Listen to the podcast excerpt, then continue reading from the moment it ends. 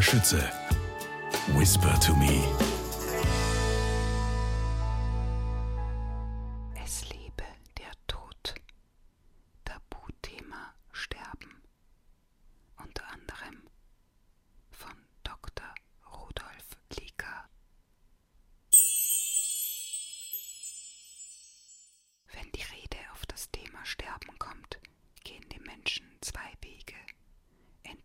Sie legen Scheuklappen an und verleugnen den Tod gänzlich, oder sie machen sich lustig darüber und verdecken den Schrecken durch makabere Witzeleien. Der Wiener überhaupt. Was gibt es eleganteres als Aschene Leich? Der Tod als Sinnbild für den Hang zum Morbiden. Der Tod, das muss ein Wiener sein, meinte schon Georg Kreisler. Wir Ärzte wollen aufklären, Hoffnung geben. Der Tod ist nicht so furchtbar, wie alle meinen. Er gehört zum Leben. Man darf ihn nicht ausblenden.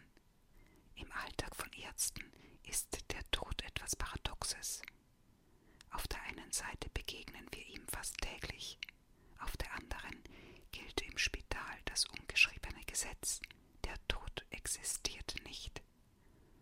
Als würde der Tod eines Patienten ein Scheitern des Arztes bedeuten. Genau das stimmt nicht.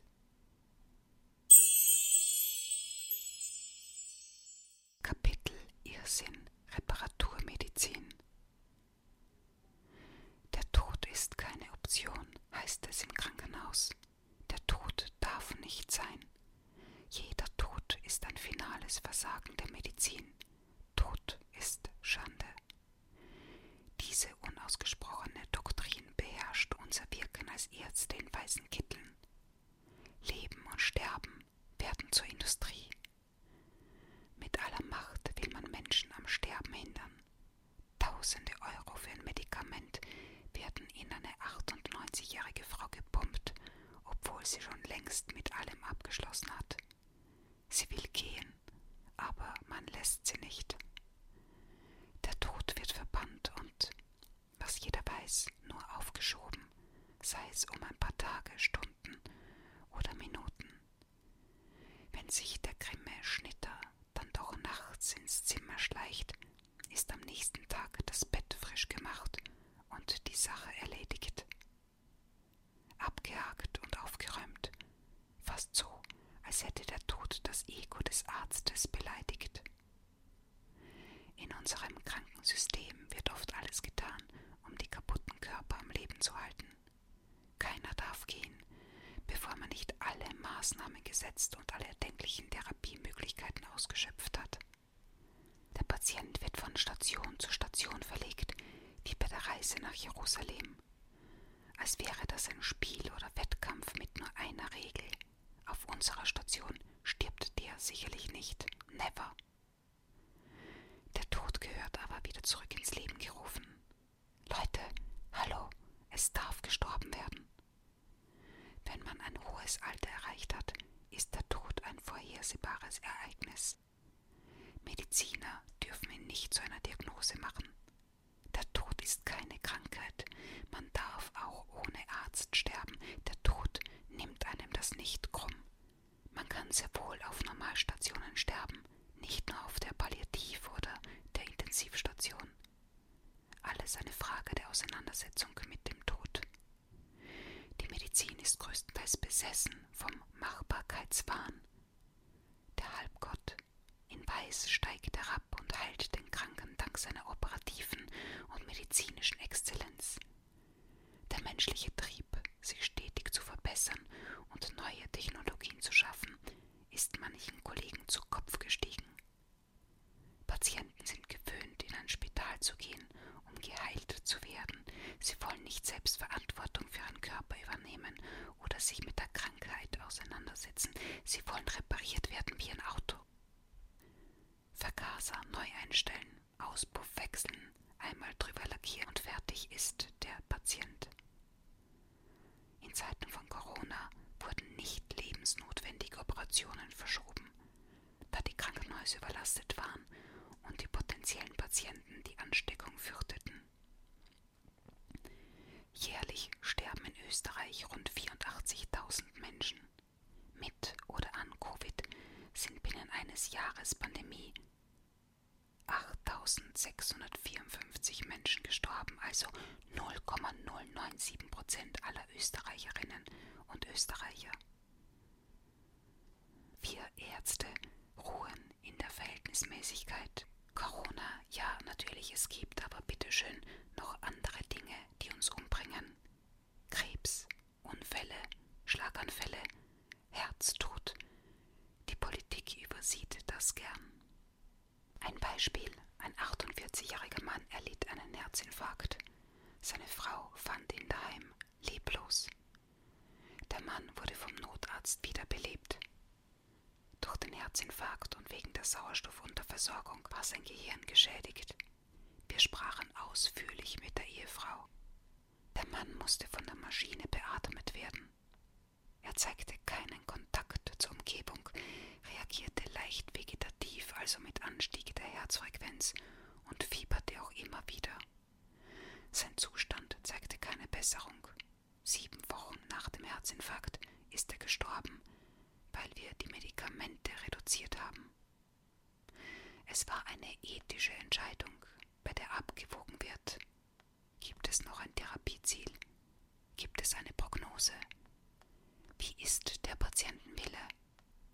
Und auch der Patientenwille war klar. Er hat immer gesagt, wenn er komplett von den Maschinen abhängig ist, will er so nicht leben. Mit 48 Jahren zu sterben ist viel zu jung. Das geht auch einem Arzt ans Herz.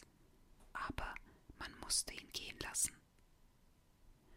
Zur selben Zeit wurde in Kärnten in den Medien die erste Corona-Tote erwähnt. Es war eine 90-jährige Patientin, die aufgrund einer Herzschwäche eingeschlafen ist. Keiner redete von dem 48-Jährigen, der vor seinem Tod mitten im Leben gestanden ist.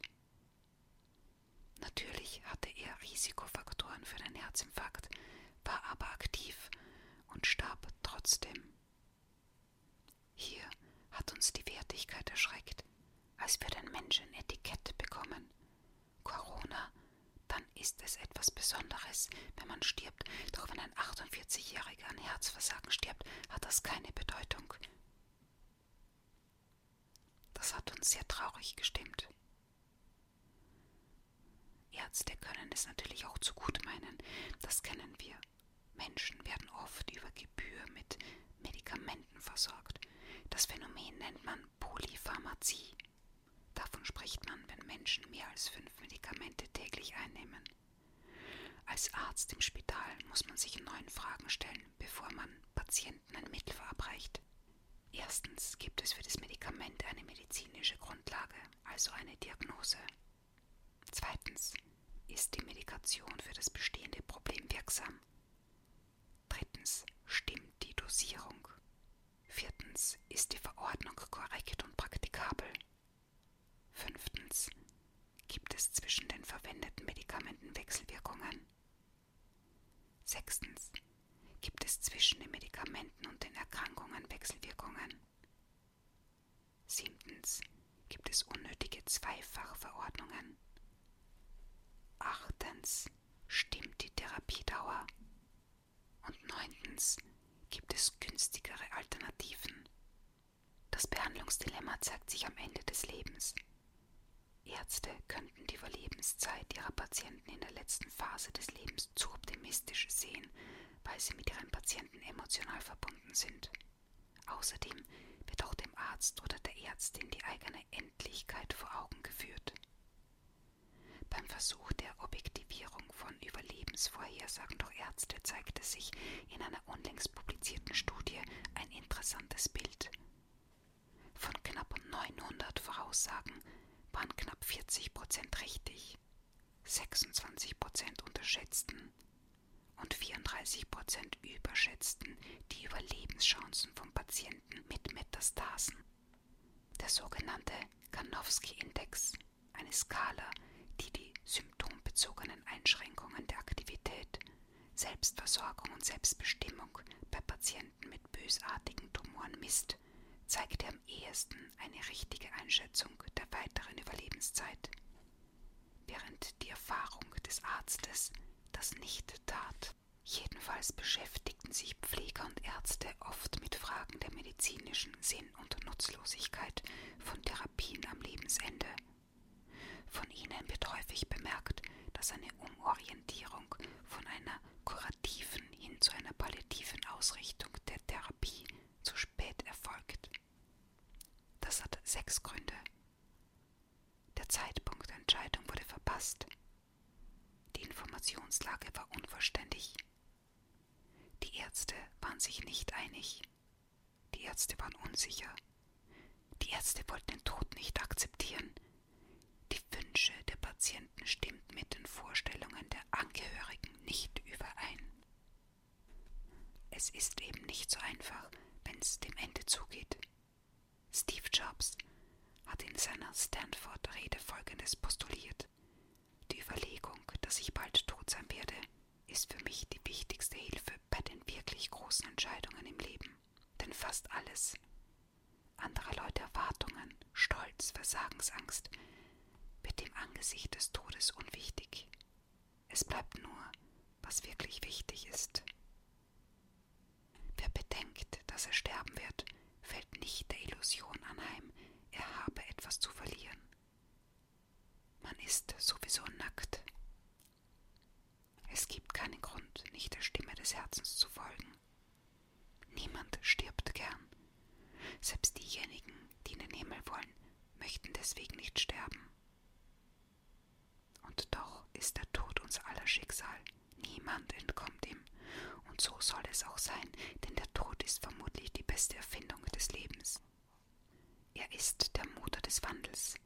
Er räumt mit Altem auf, um Platz zu schaffen für Neues. Heute sind Sie das Neue, aber irgendwann werden Sie die Alten sein und abtreten. Entschuldigen Sie diese drastische Formulierung, aber so ist es nun einmal. Die Medizin hat sich über Jahrhunderte einseitig der Bekämpfung von Krankheit und Tod gewidmet. Mit dem Aufkommen der modernen Naturwissenschaften und sich rasant weiterentwickelnder Technologien steigern sich die Erfolge. Dadurch aber wird die Medizin immer mehr zu einem willkommenen Mittel der gesellschaftlichen Krankheits- und Todesverdrängung. Der Tod und chronisches Kranksein ist und bleibt eine Niederlage.